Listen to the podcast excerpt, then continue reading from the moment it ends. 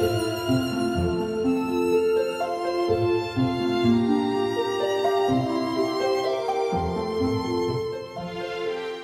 各位听众朋友好，欢迎收听《优活谈心事》，优活就是悠闲生活，畅谈生活，了解生活。我是主持人品华，今天很高兴邀请到我的好朋友大树教练，欢迎大树教练。品华好，听众朋友们大家好。好，我们之前谈了很多有关于信任感这个话题，是的。那可是我我觉得现在很多信任感，我觉得信任感对我来讲比较吸引我的，就是说我看到一个品牌，像我们的知道德国车就是好车，日本的电器。啊，或者是说什么样商业的品牌，那个品牌它历久不醉，其实就是一个信任感的一个塑造嘛，对不对？嗯，是的，是的。哦，我觉得这个话题其实说是信任感，其实它就是生活上的点点滴滴的累积。哦，那我们都知道，其实以人为单位，其实人就是一个品牌。那我们会知道，呃，曾国藩啊，哎，为什么你还记得他？哎，他就是一个个人的品牌，或者是康熙皇帝啊，或唐太宗，我们都可以某个角角度而言，我们都认为这是一个很成功的品牌。唐朝是个很成功的品牌，类似像这样。那我觉得说。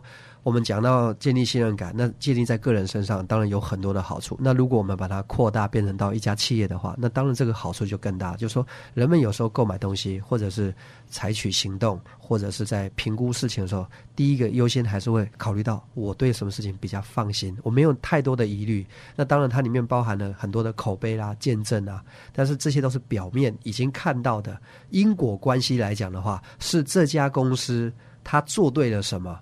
所以才会有后面的信任、口碑跟见证。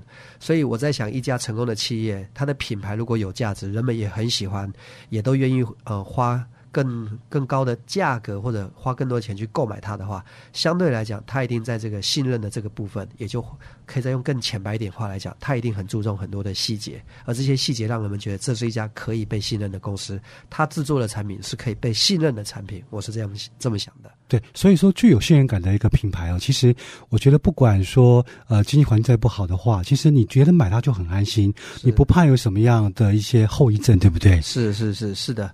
呃，其实我们我们在说这个建立品牌这个过程当中，其实应该是说他他没有结束的一天，他知道公司还在，他就要不断的持续的去建立他的信任感这样的一个品牌。当然，我们为人处事也一样，就人只要还活着那么一天，我们就想办法去呃塑造自己的呃品牌影响力，让别人对你有一个清晰明白的认知。哦，我我是觉得说，现在就是很多，我现在看到台湾的很多公司，当然可能也包含其他的，呃，就是我们所知道的世界上的新闻，也很多知名的企业，那也是因为种种原因，然后就没了。那说没了就没了，那其实也很可惜。有时候它这个品牌已经塑造了一百年以上、五十年以上。那他他该结束还结束，那当然这都是比较令人惋惜的。嗯，所以我觉得呃，信任感其实它经营起来真的是很很不容易哈。那我们举个例子，最近一个新闻很夯嘛，我买的手机就是某韩国的一个很大的品牌，对不对？哦。可是最近出了一些状况，这个这个我觉得这种信任度真的是让让消费者降低很多。这个要怎么样从危机上面去能够能够变成正向的一个想法？呃，是。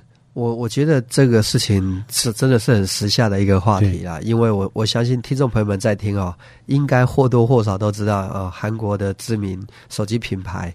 那因为出了一些电池上的问题，哦，对，虽然我们不讲它是什么牌，但但这个 这个宣传是全世界都在宣传，因为禁止带手机上飞机，如果你带这个牌子的话，甚至还会有罚款，还会坐牢，都到这么严重。那当然，这家公司也积极的想要回收他的手机，不想造成更大的损失，但是没有任何快递公司愿意接他的案子，因为他担心在快递过程当中又出了意外，对，所以最后呢，他也是不得已就就是讲断尾求生哦，断尾求生的意思就是说。我彻底都不要了，你我也不回收了，你也不用寄回来了，我就彻底的，我愿意再赔你一只新的呃手机。那我觉得这也是他呃在危机处理上，他希望能够去挽回消费者对他品牌信任的一种方式。那么当然，很多专家学者也都在评估说，看样子啊，这个出这么大的问题啊，一时半会想要拉回去他原本的信任感，他是非常有难度的。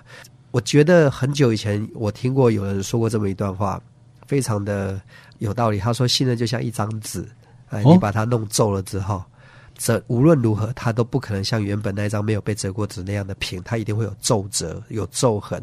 所以，我觉得这个这个品牌这信任感一旦破坏之后，说实在，你要花很长很长的岁月跟时间，才能去抚平这些呃，就是失去信任感的这些创痛。那么我还听过另外一句话，也非常的动人。他说：“呃，永远不要去欺骗任何人，因为能被你骗的人，都是相信你的人。”哦。哎，这句话还真的挺挺挺有趣的，而且挺呃形容很深刻，对不对？是的，是的。所以呃，我们这一集呢，我觉得不妨就是刚刚好，我们聊到这个品牌企业品牌啊，我觉得我们不妨可以延伸。其实我刚好最近也听到一个大师级的人物，他是一个品牌很多著名品牌的幕后推手啊，他就说这个品牌其实是来自于对于细节的坚持。那那么我我听了我是觉得哇非常认同，因为确实一个人的做人的品质也是来自于这个人做事情的小细节，他对这些事情的坚持。那当然要坚持什么？当然要坚持做对的事，就如同我们之前讲，要做长期有好处的事，哪怕短期没好处，但他最终是对的。我就想说，如果我们个人也好，或者企业也好，当我们遇到一些呃，就像创业一样哈，就是呃。很难说永远不犯错。我觉得在创业过程当中，一定是跌跌撞撞。那么，就像我们我们人正常会走路之前，也一定是跌跌撞撞。那么，在我们去人际关系建立的时候，也是跌跌撞撞。我们是随着年龄越大越成熟，懂得事情越多，越明白什么事情该做不该做。所以，我觉得说，呃，我们首先要允许人们犯错，呃，也要允许企业犯错。